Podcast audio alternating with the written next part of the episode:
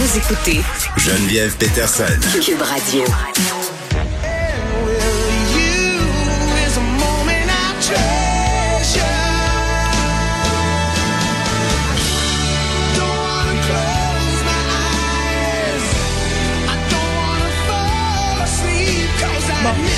Moi, clairement, quelqu'un qui me fait jouer ça, on n'aura pas de rapport sexuel. Euh, Luc, la liberté, salut. Salut. Là, tu dois tellement pas comprendre pourquoi je te fais jouer cette chanson-là. C'est parce que... Non, mais tiens. Non, mais c'est parce que je- tu veux me parler euh, de la NASA puis de son grand projet de faire dévier un astéroïde comme un. Là, on parle d'un système de défense planétaire puis ça m'a fait penser à Armageddon. J'ai dit, coudon, on est-tu dans Armageddon? Et là, évidemment, j'ai demandé aux gens de faire jouer la chanson parce que toutes les excuses sont bonnes euh, pour faire jouer ce grand classique Voilà. des karaokés. Mais c'est correct. Écoute, c'est dans la catégorie turn off de mon côté aussi. Oh, c'est épouvantable. épouvantable. Euh, Ça, puis euh, Bed on Roses de Bon Jovi, là, ça ça pourra pas se passer.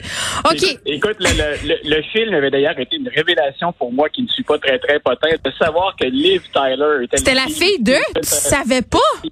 Je ne savais Mais pas voyons, ça où au moment t'étais? où est sorti Ben écoute, je te le dis, je ne suis pas ce genre de potin-là du tout. Donc, euh, à Ouais. l'époque, je me rappelle, sidéré par la beauté de Liv Tyler, Oui. j'ai fait le lien avec Steven. Oui, bon, ils ont la même bouche pour de vrai. C'est comme ça, euh, c'est comme ça que tu peux te repérer. Non, mais moi, je suis, je suis euh, euh, de, de l'époque des jeunes filles qui avons grandi au contact, là, tu sais, du matériel cheesy d'Aerosmith. Là, t'avais les clips Ouais. là avec euh, Liv Tyler puis Alicia Silverstone. Là, t'avais Crying. Amazing et tout ça. Donc, tu sais, j'ai été, j'ai vraiment bu le couler d'empoisonné.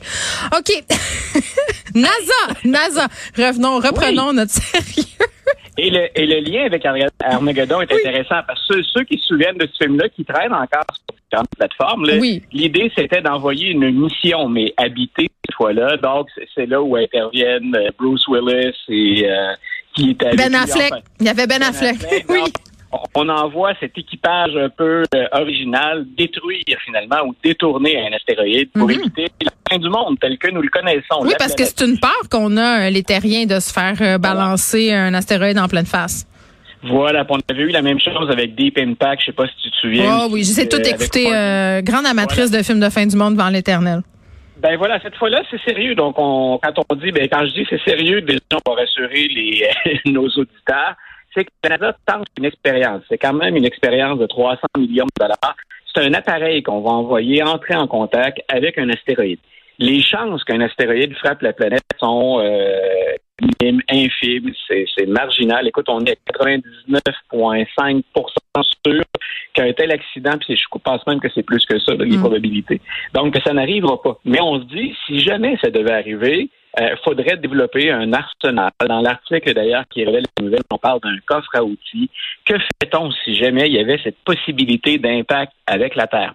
Et donc, ce qu'on a choisi de faire, c'est de préparer cette fois-là un véritable projet et on va envoyer un vaisseau. Mais oui, mais OK, à quel point c'est oui. une probabilité, là, mettons, pour qu'on soit prêt à dépenser 300 millions? Parce que je sais pas pour toi, là, Luc, mais moi, par rapport aux astéroïdes, ma, euh, ma stratégie à date, c'est pas mal le déni. Là. Oui, ben voilà. C'est, puis c'est, c'est- je pense que c'est, c'est presque ça qu'on, qu'on va continuer à encourager. Oui. On le fait de manière préventive. Donc, ce qu'on, ce qu'on nous dit, c'est que les probabilités sont très, très, très minces. Mais on peut pas vous dire avec certitude, ça n'arrivera jamais. Donc, c'est la raison pour Mais laquelle on C'est bien dit, ben, stressant. écoutez, on-. Je vais parler d'éco-anxiété fait. tantôt avec Sylvain CN. Ça fait, tu mets vraiment la table. Tu sais, moi, les trous noirs, les astéroïdes, les flashs solaires, là, je suis très réceptive à ces, à ces catastrophes-là. J'ai peur, ben raide. C'est, c'est peut-être moi qui est trop terre à terre, hein, Oui. qui, est trop, qui est trop pragmatique. Je me soucie surtout du fait que j'ai rien de, j'ai rien de prêt pour le souper puis que je dois acheter la petite tantôt. OK. Donc, tu vois, tu vois à quel point ça peut être pragmatique. Les petites choses, les petites choses. Donc, ça va se faire euh, cette mission-là. On va essayer. Puis vraiment, on va détruire un, un vrai astéroïde, mais ça, il peut pas avoir des conséquences pour l'environnement, pour la la santé euh, de l'espace, etc. Là. Oui, ben effectivement, une des choses que- dont, dont on s'inquiète là-dedans, c'est qu'on veut utiliser l'idée, c'est de nous protéger, de protéger la vie sur Terre. Mais dire aussi, si on envoie, hein, si on fait exploser quelque chose, est-ce qu'on n'est pas avec l'effort gravitationnel oui. en train, en train d'effectuer quelque chose de beaucoup plus sérieux qui pourra avoir des conséquences très graves? Moi, je me méfie On un peu. là. C'est comme M. Byrne qui cache le soleil d'un Simpson. Là. On devrait pas niaiser avec ça, ces affaires-là. voilà. Mais ce qu'on dit d'ailleurs, moi, je, je me souviens que l'acronyme de la mission, c'est DART. On envoie la fléchette. Ah, c'est pour Double Asteroid Mhm. Redirection Test. Mais ce qu'on dit, grosso modo, c'est que c'est un bien petit impact. C'est-à-dire que, un, ça nous pourrait faire dévier que très, très légèrement l'astéroïde. On s'assure que ça rentre pas avec la Terre. Mais qu'en termes de retombées, c'est si petit qu'on est en, on n'est même pas en mesure de, de retomber là, pour, euh, le- alors ça, pour l'environnement de l'astéroïde. C'est si petit, finalement, que ça ne se mesure même pas. Donc, on, on le fait vraiment à titre de test, puisqu'on tente de faire en nous rassurant. Je sais pas si ça fonctionne pour Geneviève Patterson. Non, ça, ça donc, fonctionne pas. Je le dis tout de suite. Rien fonctionne. Je suis un, enfant téflon, hein, tu le sais. Ben voilà, donc, mais, mais effectivement, ce sont des choses, c'est tellement plus gros que nous, ça nous est tellement mystérieux, ça nous est tellement inconnu, ça demeure très, très difficile d'être rassuré. Quand on ne s'est pas couché sur le dos hein, en regardant la, la voûte céleste, puis en, en s'inquiétant Non, de mais ce qui pourrait se produire, ça- mais en constatant à quel point on est petit. Tu sais, tu sais que c'est pour ça que je, je suis jamais allée au planétarium, hein? Ça, ça m'angoisse bien trop. Non, non, je peux pas. Écoute, ma fille, l'autre fois, elle voulait y aller. Elle, me, puis elle est allée plusieurs fois avec d'autres personnes que moi. Tu sais, puis là, j'ai dit, ah, mais c'est quoi? Qu'est-ce que tu fais? Elle dit, ben là, c'est vraiment cool, maman. Tu te couches dans une grosse pièce. puis là, là, tu regardes le ciel, puis tu te rends compte à quel point on est rien, puis que dans l'univers, puis Voilà. Non, non, merci. Vraiment, non, merci. Euh, c'est l'équivalent pour moi d'aller à Guantanamo, aller euh, au planétarium. C'est vraiment de la torture mentale et voire même physique. Donc, euh, ils me verront pas là avant un petit bout. OK. Euh, L'ancienne ambassadrice des États-Unis à l'ONU qui ramène le sujet des tests cognitifs pour les policiers un peu plus âgés. Écoute, ça, c'est pas la première fois tous les deux qu'on aborde ce sujet-là. Ce Ouais. que j'ai trouvé intéressant, c'est la personne qui mentionne. Je me suis amusé aussi aujourd'hui à regarder le nombre d'études ou d'experts qui se prononcent sur cette question-là. On avait dit la moyenne âge des, des grands meneurs, des décideurs à Washington, elle est très élevée. On a deux élus de 80 ans qui pensent se représenter, même si dans un cas, on est en train de documenter des troubles cognitifs là, qui seraient de plus en plus perceptibles. Bien sûr, ça revient dans l'actualité constamment parce que M. Biden est président actuellement et quand il va, s'il le fait, solliciter un autre mandat en 2024, ben, il va avoir franchi la barre du 80. hein, ça va être un octogénaire. Les spécialistes disent, euh, écoutez, c'est pas que de faire de l'âgisme, que de reconnaître le vieillissement. Maintenant, à quel point ça l'affecterait ou ça l'affecte déjà, euh, ça pourrait être intéressant de s'assurer de ça. C'est Nikki Haley qui le dit, Madame Haley, Et le, Luc, le, le son, le son est vraiment très très mauvais. Ça coupe beaucoup. On va te rappeler, ok? Euh, Ça sera pas très long. Oui, euh, parce que là, on dirait que Luc nous parle euh, en direct justement euh, de la mission où on est en train de vouloir venir à bout d'un astéroïde. Euh, on va faire euh, des nouvelles en attendant là, parce qu'on a du développement dans cette histoire euh, des deux corps qui ont été retrouvés dans un appartement de la rue Saint-Urbain. Là, je rappelle, il s'agit du fils du propriétaire de Fairmont Bagel, une femme euh, non identifiée encore.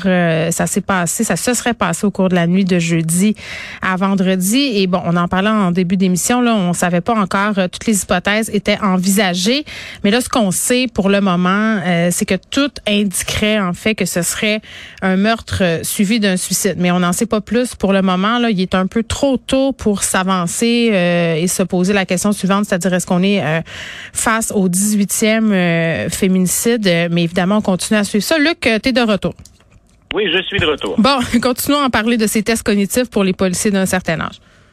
Donc voilà ce que ce que je disais que, que je trouvais intéressant cette fois-ci, c'est que Nikki Haley, c'est une républicaine, c'est une républicaine à qui on prête des intentions pour la présidence Mm. depuis un certain temps déjà. C'est pas pour rien qu'elle avait accepté de servir à l'ONU sous M. Trump. L'idée c'était d'aller euh, garnir un peu son CV ou son profil côté politique étrangère. C'est une ancienne gouverneure d'État.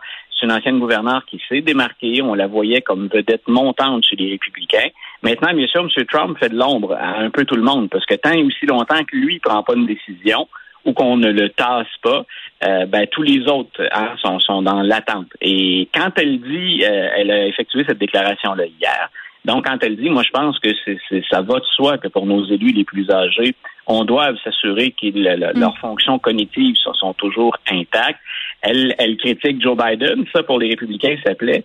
En même temps, ben, elle se trouve à se prémunir éventuellement contre Donald Trump, qui lui aussi est euh, approche de la barre du 80. Oui. Donc, grosso modo, elle se débarrasse de deux adversaires potentiels, un adversaire démocrate, mais un adversaire à l'interne entre M. Trump.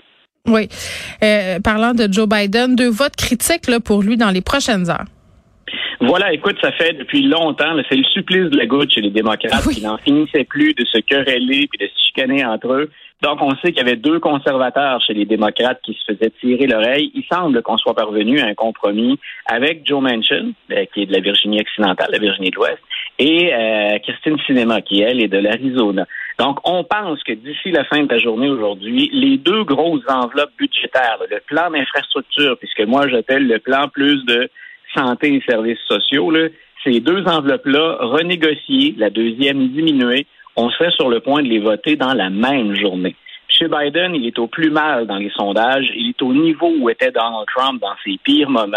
Mais on n'aurait jamais pensé ça. En tout cas, OK. Pardon? J'ai dit, on n'aurait jamais, on n'aurait jamais pensé ça, cette dégringolade-là qui se poursuit, qui se poursuit.